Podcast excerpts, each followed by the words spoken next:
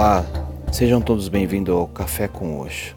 Nos episódios anteriores eu postei algumas cartas, significados, comentários sobre as mesmas, né?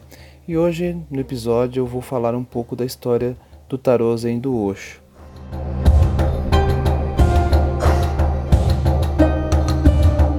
O tarô Zen do Osho, ou tarô Zen como alguns chamam, ele é baseado nos ensinamentos de Osho tem em sua composição belas cartas com estruturas um pouco diferentes do modelo do tarot padrão.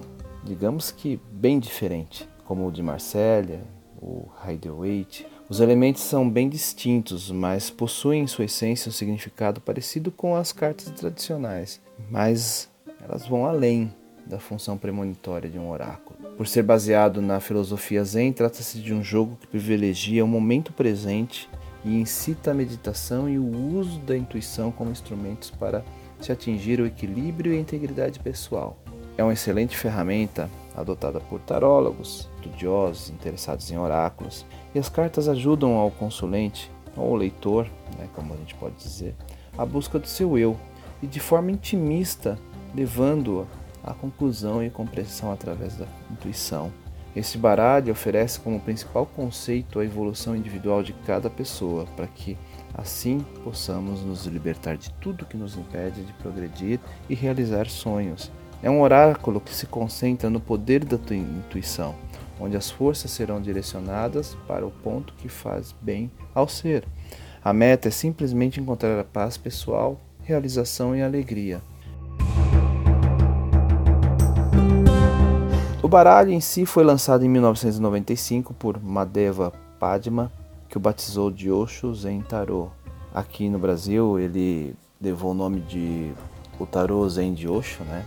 Por conhecer a estrutura tradicional do tarô de Marcelli, do de Rider-Waite, ela estudou também esses tarôs, né?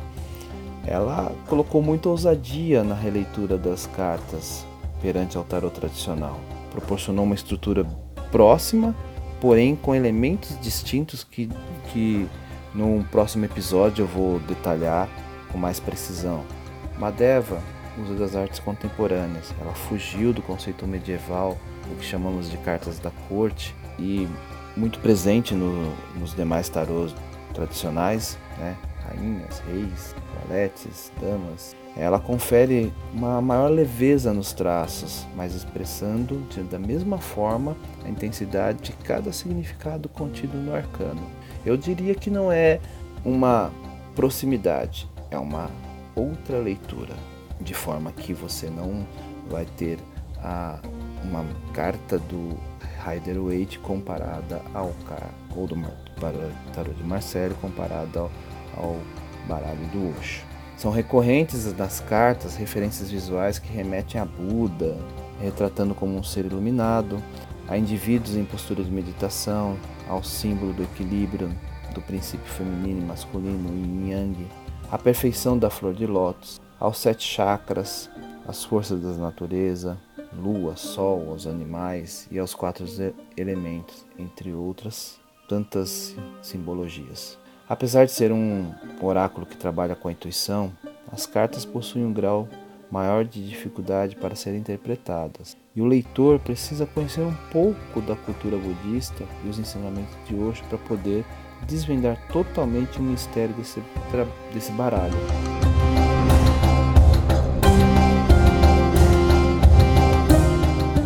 Tarô de Osho é uma ferramenta de autoconhecimento, e como nós sabemos, o autoconhecimento é uma grande arma que temos para nos fortalecer perante obstáculos e evitarmos caminhos desagradáveis.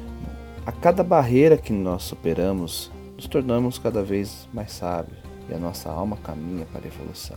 Desafio a adquirirem, a estudarem mais do tarô Zen do Osho.